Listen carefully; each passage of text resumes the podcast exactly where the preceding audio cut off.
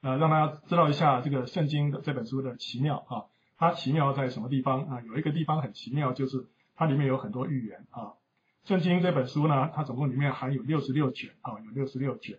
那作者呢，有多少个人？不是一个人写成的啊，大概有四十个人写成的。四十个人里面包括君王、宰相，有祭司，有牧羊人，还有渔夫，还有税吏收税的啊，还有医生啊。OK，所以不同的作者写作的时间呢，呃，历经一千六百年啊，从最早到最后完成的时候，总共历经一千六百年。所以每个人在不同的地方，在不同的时间写。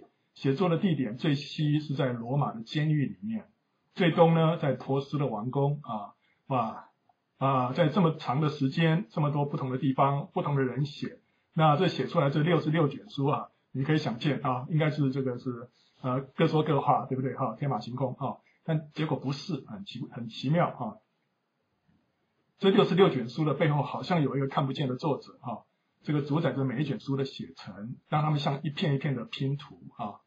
啊，天衣无缝的拼在一起啊，然后呢，拼在一起，你看到这个图啊，上面一个十字架，对不对啊？哇，所以他是讲到什么？讲到说人类怎么样堕落，后来上帝怎么样施行拯救的过程啊，所以叫把呃这个神的心意在这六十六卷书里面向人来说明啊。那这六十六卷书里面居然没有呃互相矛盾啊，这个。这个是很奇怪的一件事情啊，就是因为背后有一位神啊。好，那我们说啊，圣经跟其他的宗教经典有什么不一样呢？有很多地方不一样。好，那我们今天就讲到其中的一点啊，就是说圣经里面有有很多预言啊，预言。那呃，这个预言呢、啊，只要有一个不应验啊，那圣经的权威就不存在了，对不对啊？所以如果人家要把这个基督教的信仰给他驳倒啊，很简单，你只要找出他有任何一个预言哈，没有应验，你就可以证明说这个呢不是神启示的书啊。好，那但是呢，我们看到啊，根据统计啊，圣经里面总共有一千八百一十七个预言啊。那这么多预言啊，那这个呃风险很高，对不对啊？这个万一哪一个不应验的话，很危险的。如果少讲一点还好，讲这么多哈，结果呢，现在发现。居然有百分之九十六点二已经完全应验啊！那这些预言是什么预言啊？第一个是对于列国的预言，圣经里面对于世界上一些国家的预言啊啊，还有呢，对于以色列这个民族这个国家的预言啊，还有第三个对于基督的预言，这三方面的预言啊，几乎都已经完全应验啊！但是现在还有百分之三点八的预言正在应验当中。啊，什么叫做正在应验当中啊？因为这三点八的预言多半是牵涉到什么末世啊，是对末世的预言啊。所以，我们先来稍微看一下啊，这些预言对列国的预言啊，说是已经应验，它到底是预言对这些国家预言了什么东西呢？这个在公元前第六个世纪啊，啊，就是呃五百多年啊，公元前五百多年的时候，有一位先知叫做但以理啊。那但以理在这个巴比伦帝国，在那边哈，他做宰相。那他在那边做宰相的时候，他就预言啊。其实那时候他做这个预言的时候，他还没有做宰相啊。就是做完这个预言之后，他就被被高升啊。那他他那时候他预言什么呢？他说在巴比伦帝国之后啊，世界上会相继兴起几个其他的帝国啊啊？为什么呢？因为那时候巴比伦王啊，他做梦梦梦到一个大的金像啊。那他心里头就非常的这个焦虑哈，不知道这是什么意思。他知道这东西背后有一个很重要的意义，但是他不知道哈。就后来那个丹以理啊，丹以理就为他来解梦啊。丹以理呃，他这个还很特别，他连这个梦到什么都忘记了，所以他还要人帮他解梦的人跟他说，我到底梦到什么东西啊？那但以理后来祷告神，神给他智慧，就说你，他说王啊，你梦见这个，你梦见一个很大的一个像啊，这个像呢有金的头。有银的胸，有铜的肚子啊，还有铁两条铁的腿，最底下呢是呃半泥半铁的脚啊。那这个是什么意思呢？他就为他解释，他说这个金头就是你啊，就是巴比伦帝国啊，是荣耀辉煌啊。在你之后会兴起另外一个帝国，就是波斯马代帝国。那这是两个民族哈、共同执政，一个是波斯族，一个是马代族啊。那在波斯马代帝国之后呢，会兴起一个希腊帝国啊，那就是亚历山大帝国哈、那而且他预言到亚历山大帝国死，呃，亚历山大死后啊，帝国会分成四块。这是后来的预言里面，他他有预言到哈啊啊，然后呢，接下来是啊，他说啊，这两条腿呢，就是讲到罗马帝国啊，那这两条腿像钢铁一样的坚强，分成东西两大支啊。好，那这个这个这个罗马这个这个这个字那时候还没有啊，他们只说后面会有一个很大的帝国啊，然后呢是这个像像钢铁一样坚强。啊，你跟这个历史一对就知道是罗马帝国，而且罗罗马帝国后来分成东罗马跟西罗马，刚好是配上这两条腿，对不对？哈，到最后呢，半泥半铁的脚是等到是人类历史到最后面的了啊？什么呢？啊，因为它有十个脚趾头，所以啊，这个因这个圣经里面解释说这是一个末世一个十个国家的联盟，哈，好，所以很很多人就怀疑说，哎，这会不会是讲到欧盟？哈，因为讲到它里面一半强一半弱，可欧盟现在有二十几个国家，哈。所以曾经啊、呃，它是十个国家，后来又增加，现在到二十几个国家，将来会不会再收回几个国家？好，我们现在拭目以待啊。好，所以这个是他对列国的预言。哎，后来果然一个一个应验，现在是已经到了最后这半泥半铁的脚了啊。好，另外一个先知叫做以赛亚，这个以赛亚在那个巴比伦帝国啊灭亡前一百六十年，他就预言啊。巴比伦帝国大概是五百三十几年的时候灭亡啊，那这个时候他大概是在差不多七百年的时候他就预言了啊，他说啊他将来那个会兴起这个巴比伦帝国哈，而且呢 那时候巴比伦帝国还不是世界上第一强权，但是他已经先预言到了，然后他又讲到说这个世界上的第一强权将来会成为废墟啊，然后呢永远没有人居住啊，这个预言就很很冒险啊。呃，只要将来这个巴比伦这个地方有人在那边居住啊，啊，那这个预言就被破解了，对不对？啊？可是，呃，你看当时这个是巴比伦城，大概是这个样子，这个是后来人给他啊，照着当时的情况哈、把它重新给他呃画起来的哈、那时候这个城非常的大哈，那、城墙也非常的宽，那城墙上可以同时容容呃容纳两辆呃就是四匹马的那个战车哈。互相这个就并排啊、在那边跑哈、好，那这个是非常那时候都认为说没有任何人可以把这座城啊打下来哈、好，没想到后来这座城真的是被打下来，而且成为废墟。啊、那到现在已经两千多年了，这两千多年当中没有人敢在那边过夜。啊、哦，阿拉伯人不敢在那边过夜，他们认为说在那边过夜就你就看不到第二天的呃太阳。哈、哦，所以一直没有人住。那直到最近，后来这个雄心勃勃的这个伊拉克总统海珊啊，他就企图把这座城啊重新建造起来，哈，他要恢复巴比伦的荣耀，哈。可是那工程建呃进行到一半，就发生了伊拉克战争，哈。那海海珊后来就被抓起来，哈，处死，所以这个工程就终止了，一直荒废到现在。下面这个图呢，是一九三二年时候的巴比伦，那时候啊，人家发现这个废墟，哈。发现这个废墟啊，一看真的是那边什么人都没有啊，就是还是废墟。那现在怎么样呢？现在变这个样子啊，你看旁边有一些墙被被新建起来啊，这个是海山那时候他要把它重新建造，中间还是废墟啊。那这工程建了一半就停下来了啊，停到现在。所以这个预言呢，他说这个巴比伦啊会永远荒废啊，到目前都一直是应验的啊。好，另外一个啊，除了列国的预言之外，他还对以色列发出预言啊。那以色列这个民族很特别，是上帝所拣选的民族啊。那圣经跟基督呢，都是借从以色列族啊，从犹犹太人来的啊。啊，神用以色列人把这个圣经记载下来啊。然后呢，基督也是从这个犹太人这个以色列人的后裔啊生出来。好。那这个他的历史呢？啊，以色列人的历史呢，就成为我们全人类的这个见解啊，见解。他们的失败，我们都看得清清楚楚啊。那呃，圣经呢预言以色列人因为悖逆上帝啊，会被抛在天下万国当中，饱受凌辱啊。这两千年来果然是这样子。但是圣经里面也预言说啊，最后上帝会眷顾他们，引导他们重新回到他们的故土啊。结果经过两千年的亡国之后啊。哎，犹太人居然在一千啊一九四八年五月十四号奇迹式的复国，这人类历史上没有第二个民族可以在亡国两千年之后啊，他这个民族居然还维持他自己的血统啊，居然还存在，这个民族没有消失，不仅没有消失，他居然还复国，这个是在历史上没有见过的事情啊。好，然后呢，但是复国是复国了，第二天马上这个阿拉伯联盟就来攻打他，要把他们赶下地中海啊，因为他们呃不能容忍啊一个这个以色列国家在这个他巴勒斯坦那个地方啊重新建国，因为那个地方他们也住了好几百年，一一千多年啊。好，但但是呢。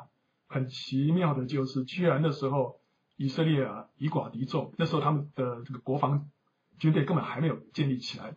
那外面的许多的阿拉伯国家啊，这个人数不知道是他的多少倍，就他居然以色列居然反败为胜啊啊，把把这个阿拉伯打败啊啊站站稳了脚步，就后来又继续又发生了四次的这个中东战争了啊一再的打胜，而且土地一再的扩大啊，甚至于后来把耶路撒冷都收复啊。这个里面有太多太多的神迹，啊，今天我们就啊没有时间讲啊。好，那所以神对以色列预言在这里就就应验了啊。其他还有很多啊，我们现在只讲这重重大的。那对于基督的预言呢？啊，这个是圣经里面讲最多的啊。圣经里面最重要的预言是关于耶稣基督啊。旧约的众先知啊，在基督降生之前的一千五百年之间，就已经预言基督。啊，要来，而且有他的预言有至少有三百二十处之多啊。他预言到基督怎么样呢？第一个，例如他预言基督是大卫的后裔，这个是以赛亚啊先知，大概在六百九十五年啊，这个主呃公元前六百九十五年所预言的啊。好，在在以赛亚书九章七节里面有提有提到，好，预言基督是大卫的后裔，大卫是以色列的一个王啊，大卫王啊，然后呢？这个又预言到，基督会呃为童女怀孕所生，童女就是处女了啊，处女怎么会生小孩呢？啊，他说这是一个神迹啊。后来果然啊，基督就是为童女啊，这个处女玛利亚生出来啊。那他们也预言到啊，这个另外一个先知叫弥迦，他预言基督会降生在伯利恒。然后呢，另外一个先知预言到，基督他会骑着驴驴驹，就是小驴子啊，凯旋进入耶路撒冷。啊啊，这这这这幕场景啊，在福音书里面我们有看到。那这个先知他也预言到，犹大会用三十块钱出卖耶稣啊。然后当耶稣被捕了之后啊，他的门徒呢会四散啊，不是起来抵抗啊，没有，门徒会四散。然后呢，他们有预言到基督会被挂在木头上面，就是十字架上面。然后他的手脚会被钉穿啊，然后那些兵丁啊。那个十字架钉他十字架那些兵丁会为着他的衣服呢，在那边抽签啊，看谁会抽到抽中他的衣服啊，他们在分他的衣服内衣啊，OK，然后这个基督在十字架上会被神离弃，被人嘲笑啊，就这个大卫大卫王他预言到这样的事情。那基督呢，他们也预言到，基督是为着我们背负我们的罪而被杀的啊，他不是为着别的原因，而是因为背负我们的罪。然后大卫王他也预言到，基督的骨头呢，没有折一根折断啊，当他钉在十字架上的时候，旁边的犯人骨头都被打断，唯有他没有被打断啊，这个也是一个啊特别的事情啊。那他的肋旁啊，他的这个呃这个肋旁会被枪所砸，这个是在十字架上发生的事情啊。然后他最后会被葬在一个财主的坟墓里面。然后呢啊，大卫也预言到。他会死而复活啊，最后呢，他会升天啊。OK，这里是那三百二十个预言里面的其中几个比较重要的啊。好，那这些有没有预有没有应验呢？百分之百都应验啊，百分之百都应验啊。这个对基督的预言啊，还看得这么准。他说，哎，他们都怎么都知道呢啊？然后最要紧的就是历史上哈，每一个伟人啊，他们的传记都是他死后。啊，或者事后人家对他事迹的回顾啊，就是事情发生之后我们才写下来的。唯有主耶稣基督啊，他是还没出生之前，他一生要发生什么事情就已经被先写下来了啊。那圣经对他这个三百二十处的预言全部都应验呢？除了证明圣经是神所启示的之外啊，更证明耶稣基督就是上帝所差来的救世主啊！你想要假装都没有办法，你怎么有办法说我要假装？然后呢，我还可以刚好就生在伯利恒啊，然后被童女所生啊啊等等，又是大卫的后裔，呃，这些我要故意要配合，还不见得配合得来，对不对啊？然后接着他按着上帝的旨意啊，成为全人类的赎罪祭，所以让凡是相信接受他的人都得蒙赦罪，与上帝和好啊。所以圣经说啊，除他以外别无拯救，因为在天下人间没有赐下别的名，我们可以靠着得救。所以你看圣经整本圣经的焦点都是指向耶稣基督，让我们就是说，你只要你只有靠着他，你才能够得救啊！你不要想说条条道路通罗马啦啊，这个这个各种宗教呢都都有它的好处了哈、我信这个也可以，信那个也可以啊啊！圣经里面说没有没有第二条路可以到上帝的面前，他只有提供这一条路啊。所以圣经里面所有的焦点都指向他。好，那现在还有三点几个 percent 的这个预言正在应验当中，那这跟我们更啊、也是更是切呃息息相关啊。为什么是跟我们息息相关？因为我们已经到了末世了啊。你怎么知道现在是末世呢？啊，你看以色列就知道了啊。以色列复国是上帝给人类的一个警钟啊，一个警讯啊，就表示说末日已经靠近了啊。呃，走这条线是一个时间的轴啊，在他在以色列呢，在一九四八年的时候复国，对不对啊？好，圣经里面啊，耶稣啊曾经说过啊，就是马太福音二十四章里面的一段话啊，他说，他说你们可以从无花果树学个比方啊，当树枝发嫩长叶的时候，你们就知道夏天近了，这样你们看见这一切的事，也该知道人子近了，正在门口了。我实在告诉你们，这世代还没有过去，这些事都要成就啊。呃，主耶稣在这边讲，就讲到说末世啊，末世之前会有什么样的预兆啊？第一个，他说你要注意无花果树啊。无花果树是什么？无花果树是中东那边很常见的一种植物啊啊。那这种植物呢，发嫩长叶的时候，你就知道夏天到了啊。但这里面不是只有这样子的一个意思哦啊。因为无花果树在圣经里面就是象征以色列国啊，将象征以色列这个民族啊，这个国家啊，所以当以色列国树枝发嫩长叶，意思就是说，当以色列复国的时候啊，你就知道这一切的事情啊近了，就是什么什么事啊？人子近了，人子就是讲到基督啊，他已经在门口了啊，所以啊啊，以色列复国就表示耶稣快要再回来喽哦，好。所以主耶稣说啊，末世会有什么征兆？除了刚刚那个之外，以色列复国之外，他说末世的征兆啊，就是民要攻打民，国要攻打国，多处必有饥荒、地震，这些都是灾难的起头啊。后末世会有大灾难啊，那灾难的起头是什么？就会就是这些民要攻打民，会有战争啊，会有饥荒，会有地震啊。好，那这个灾难呢，它原文的意思叫做生产之难，就好像说一个呃一个孕妇啊。她快要生孩子之前啊，她肚子为什么会阵痛，对不对啊？会阵痛。那这个阵痛是是是怎么个阵痛法？它的这个频率啊，是刚开始啊没有那么没有那么长啊，但是到后来那个频率会越来越越高，越来越高啊。本来是这个一个小时痛一下的，现在变成哇，这个呃半个小时痛一下呃，再一下就十分钟痛一下，等下一分钟痛一下啊，这个频率会越来越密集啊，而且呢。会越来越痛啊，越来越痛，这个叫做生产之难啊。然后所以说，他说这个意思就是说啊，在末世的时候，我们看到怎么样，天灾人祸的密度啊，强度会一直增加，好像妇人产前的阵痛一样啊。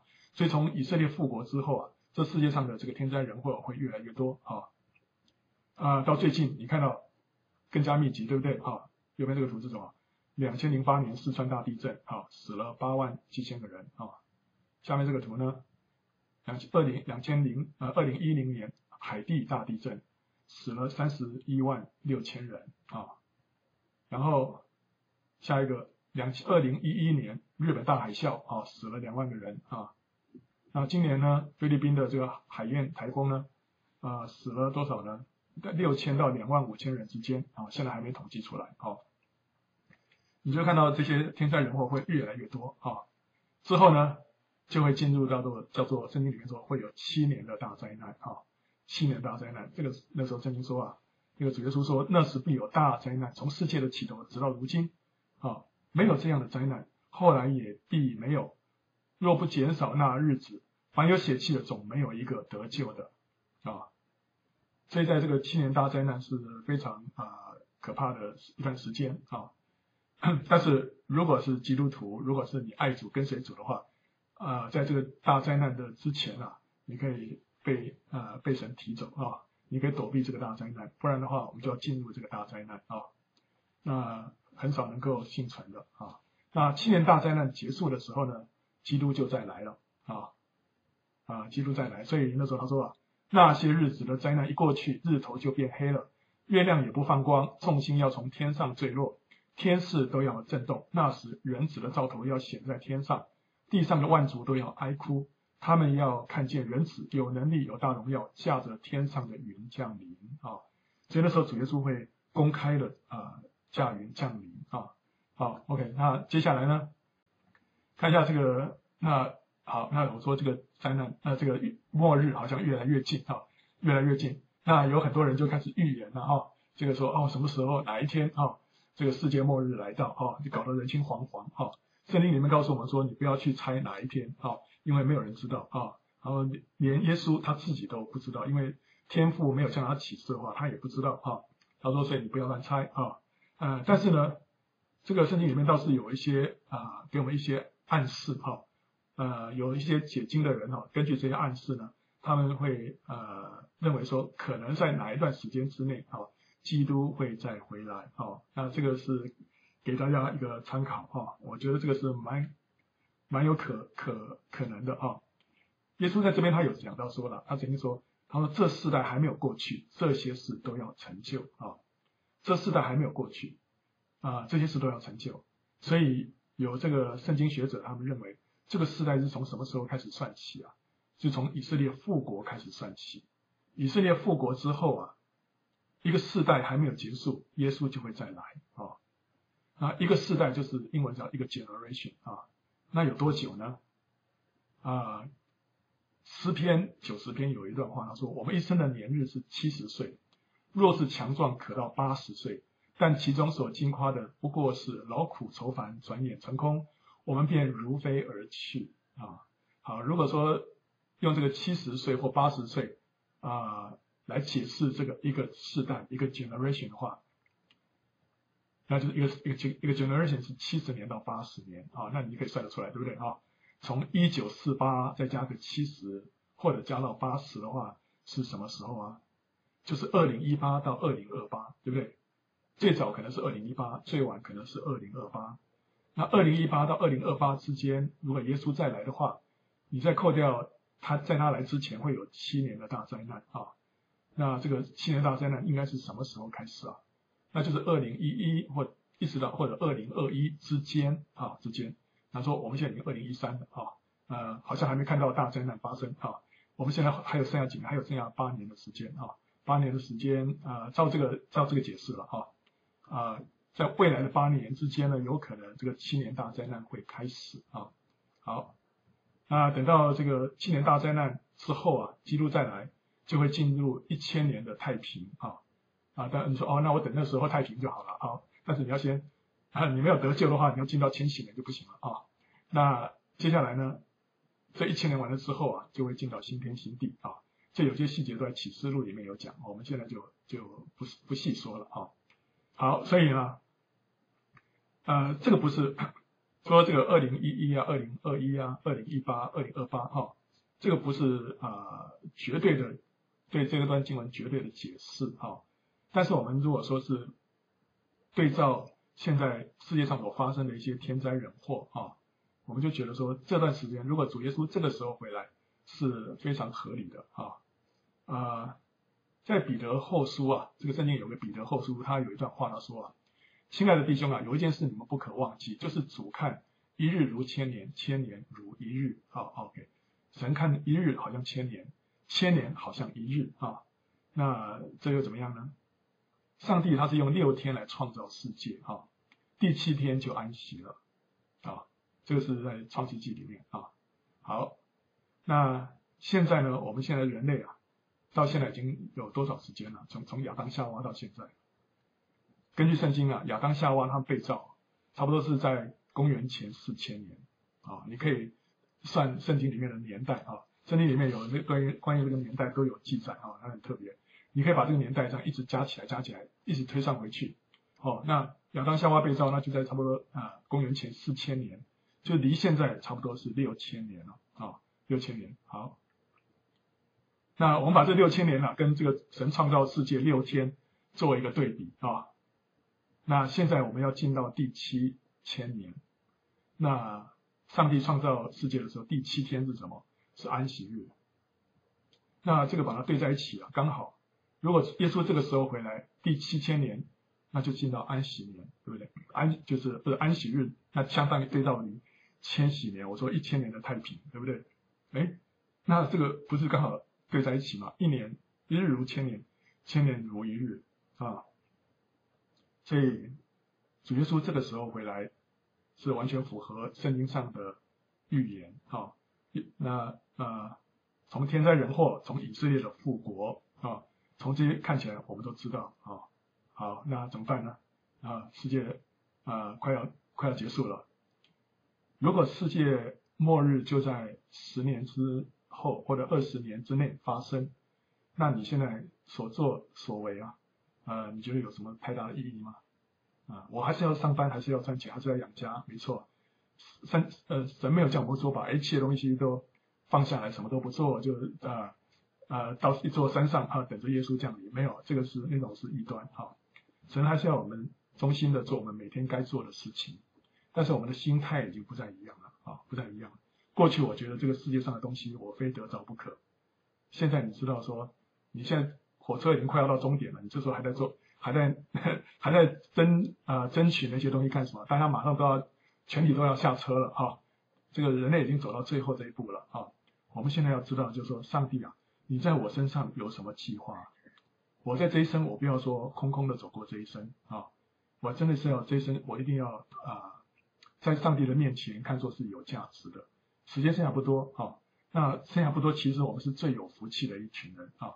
我们可以把握这短短的时间，然后呢，在永恒里面呢，是啊，这个这个叫投资报酬率是最高的啊！这时候我们只要投资一点点，就是大赚啊！大赚以前啊、以前你还是要，你说，哎呀，一辈子要要每天要兢兢业业啊。现在你剩下时间不多啊，你把最后这段时间好好投资下去，这个是不晓得是翻倍多少倍的这个天上的这个奖赏赐啊。好，所以我们该怎么样行才可以得救呢？圣经说啊，当信主耶稣，你和你一家都必得救啊啊，这是我们面对这个末世啊，我们应该有的一个态度啊。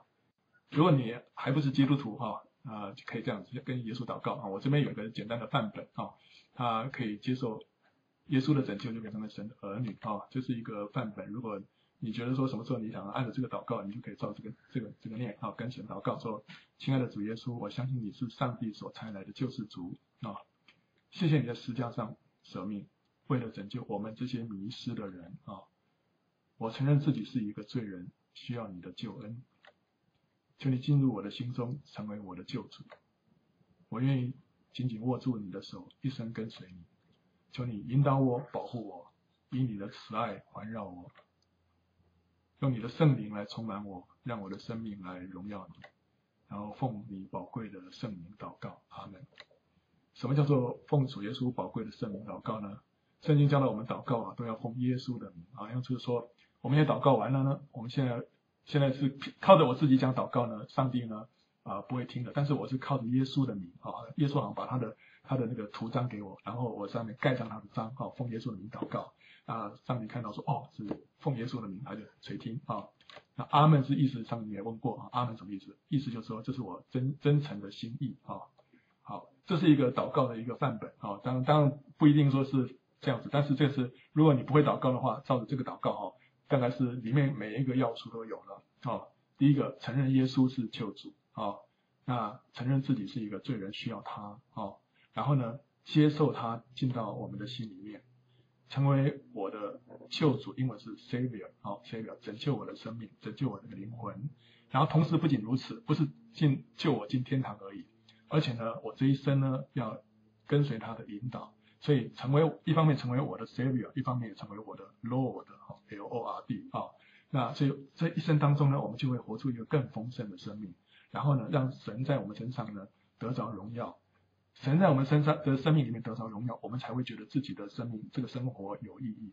如果我这一辈子都是为自己活的话呢，你会发觉到最后还是很虚空。我不知道这一生这辈子会活下来哈，快乐还有是财富还是名誉什么，到最后你会觉得说，难道就是这样子吗？哈，但是如果你的这一辈子是为着荣耀上帝，当那上帝啊，你赐给我这个生命，我愿意为你而活，你会发现，当你离开这个世界的时候，你心里面是非常。满足的啊、所以呢，如果你做了这样的一个祷告呢，你就会成为神的儿女啊、所以圣经里面有这样应许，哎，这些这些新闻也知道啊、凡接待他的，就是信他名的人啊、他就赐他们权柄做上帝的儿女啊。就是呃很重要的一节经文，约翰福音一章十二节啊、如果你成为上上帝的儿女之后，天父就会负你一生的责任，你不用再自己负自己的责任啊、你不用再自己背负重担。他会引导你走一生的道路，所以呢，一旦你成为神的孩子之后呢，我们就要常常跟他祷告，把一切的忧虑都卸给他，自己不要再忧虑了啊、然后呢，我们常常读圣经，神会借着圣经向我们说话啊、所以我们是建议从新约的四福音开始读起啊、所以这个主耶稣在那个启示录里面，他讲说：“看到，我必快来啊、凡遵守这书上预言的，有福了啊、！”所以这个是。这个启示录里面最后他的一个呼吁啊，所以圣经里面呢、，OK，这个圣经里面就是充满了这许多的啊预言，让我们无法否认，就是说真的是有一位上帝，而且呢，他会把这个世界将来整个的趋势啊，在几百年前、几千年前就已经先指明出来了。